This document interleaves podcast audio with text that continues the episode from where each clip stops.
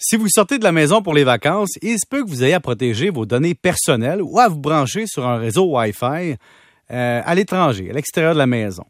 Est-ce qu'il y a des bonnes pratiques à avoir quand on sort de chez soi et qu'on décide de se brancher sur un réseau?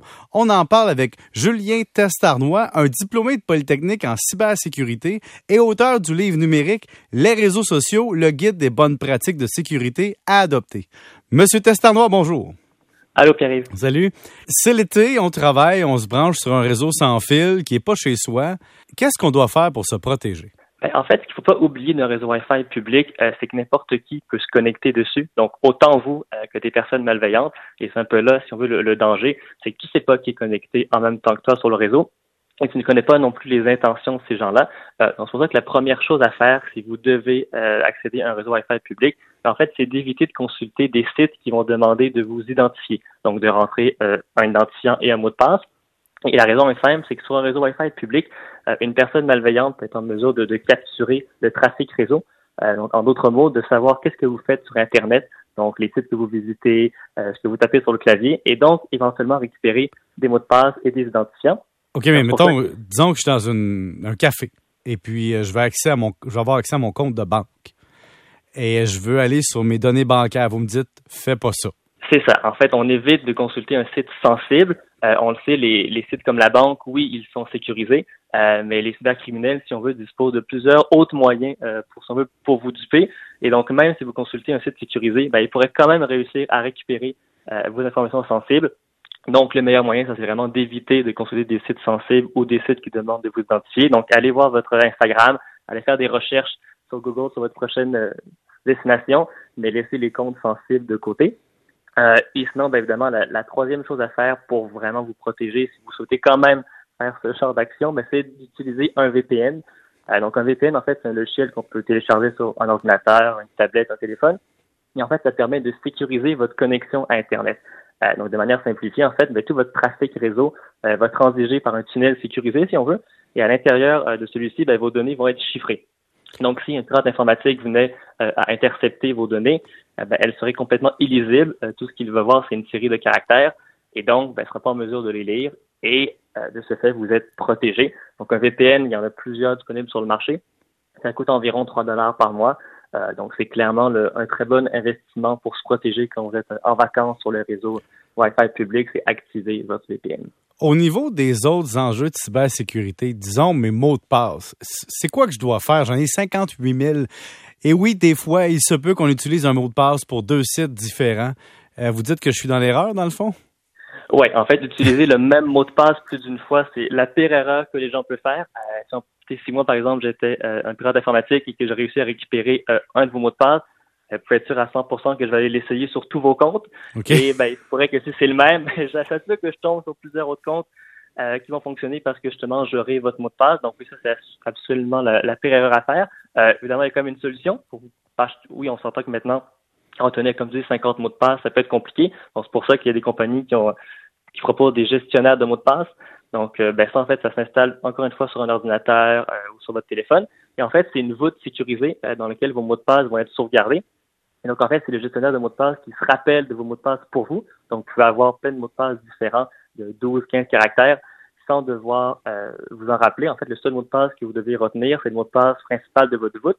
Donc, ça, vous pouvez prendre un gros mot de passe. Mais une fois que vous avez retenu ce mot de passe-là, ben, tous les autres mots de passe vont être sauvegardés euh, dans le gestionnaire et donc vous n'avez pas à vous en rappeler et ce qui permet d'avoir des mots de passe différents. Euh, moi, par exemple, j'utilise OnePassword. Il y a aussi LastPass qui sont parmi les, les gros joueurs. Et moi, par exemple, j'ai plus de 200 euh, identifiants de connexion et je ne connais pas un seul mot de passe. Ils ont tous 15 caractères. Le seul que je connais, c'est celui de ma voûte. Et oui, certaines personnes pourraient dire, OK, mais si la voûte se fait pirater, c'est pas, pas dangereux. Euh, pour ça, je répondrais que c'est plus sécuritaire avoir des mots de passe dans une voûte que de prendre votre, petit carnet que vous laissez sur votre bureau avec tous les mots de passe écrits. Euh, ça reste plus sécuritaire une voûte. Et, et ça, il faut payer pour avoir un bon service. C'est ce que vous proposez? Oui, évidemment, euh, les chaînes de mots de passe sont payants. par contre, c'est un peu comme un VPN, ça tourne généralement autour de, de 3 dollars par mois environ. il y a aussi des offres familiales pour pouvoir avoir plusieurs comptes. Et là, souvent, ça va monter à, à 5 à 5 6 dollars. Euh, mais donc, globalement, ça fait une, cinquantaine de dollars par année. Et ça aussi, c'est absolument un très bon investissement pour justement avoir des mots de passe sécurisés. Euh, Et donc, si on veut une meilleure euh, hygiène numérique et aussi ben, être plus sécuritaire si on veut euh, par rapport à, votre cybersécurité euh, personnelle. Souvent, les gens en voyage ou même à la maison s'identifient, aiment bien dire où ils sont. Regardez, je suis à tel restaurant. Est-ce que vous nous conseillez de ne pas nous identifier le jour même ou de jamais le faire? Ben, en fait, je dirais que par rapport à ça, puis tout ce qui est les, réseaux sociaux, si on veut s'identifier puis dire qu'est-ce que vous faites à l'instant présent, à la limite, vous pouvez le faire, il faut juste savoir comment le faire. C'est un peu ça que les gens oublient. Euh, en fait, ce qu'il faut éviter de faire, c'est de vous identifier, mais de le faire de manière publique. Euh, donc, on sait par exemple sur Facebook, il y a plusieurs options de confidentialité, dont l'option publique. Et c'est ce que les gens utilisent le plus souvent. Donc, c'est sûr que si vous êtes rendu en Grèce, si vous dites, euh, je suis sur le bord de la plage en Grèce avec la, avec votre petite photo, et que vous avez, et que mis ça de manière publique, ben, si moi je suis un voleur puis que je tombe sur votre Facebook, que je vois ça, vous avez aussi indiqué de manière publique la ville euh, où vous résidez, par exemple, ben, je peux faire une simple recherche sur les pages jaunes avec votre nom, prénom, votre ville et donc trouver votre adresse. Si je sais qu'il n'y a personne chez vous, ben, je peux aller voler en toute impunité euh, sans que personne ne le sache. Puis quand vous revenez, ben, ah, vous vous êtes fait voler, puis vous vous demandez pourquoi. Ben, c'est parce que vous avez dit sur Facebook que vous étiez euh, en voyage de manière publique, alors que si vous l'aviez dit, mais de manière amie, donc c'est en mettant une option de confidentialité autre que publique, ben, j'aurais jamais pu le savoir et donc vous aurez pu partager avec tous vos amis ce que vous faites en voyage, mais sans que la planète entière soit au courant de, ce que vous faites. La double identification sur les réseaux sociaux ou sur des applications, est-ce que ça me protège vraiment beaucoup? Euh, oui, oui et non, mais surtout oui, c'est une plus grande protection. En fait, si moi, par exemple, je réussis à récupérer euh, le mot de passe de votre compte euh, Facebook, par exemple, ou même la limite de votre banque, puis que je tente de me connecter, ben s'il y a le double facteur en place, ça va me demander un code. Donc, un code qui est, généré soit qui va, va être euh, envoyé par texto ou un code euh, qui est généré dans une application euh, comme Google Authenticator ou Microsoft Authenticator.